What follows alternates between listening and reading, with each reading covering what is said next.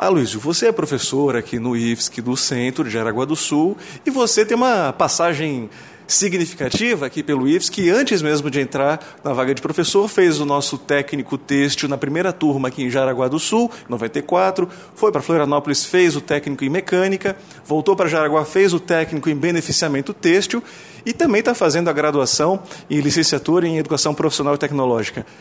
Aloysio, esse investimento em cursos do IFSC valeu a pena, na sua opinião?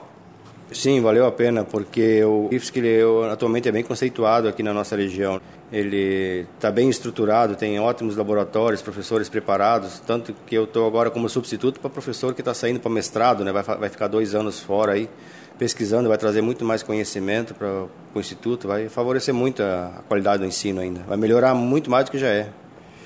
E de maneira geral, cada curso que você fez no IFSC abriu portas assim para sua carreira em cada momento aí da sua vida? Sim, fez diferença. Em algumas oportunidades, empresas que eu fui chamado para fazer entrevista, fez diferença o conhecimento adquirido no IFSC. Algumas entrevistas mais técnicas, né? Teve uma situação que eu passei numa empresa de confecção, eles estavam com um problema, eles não tinham equipamento para fazer meadas de um cordão para botar na bermuda, tem que ser tingido. Com meu conhecimento têxtil e mais o conhecimento de mecânica que eu adquiri em Florianópolis, eu projetei uma maquininha eu girava manualmente, tinha uma manivela, mas o serviço que o funcionário levava um dia para fazer, eu consegui fazer em, meia manhã, no caso. Eu juntei duas áreas de conhecimento e consegui resolver um problema.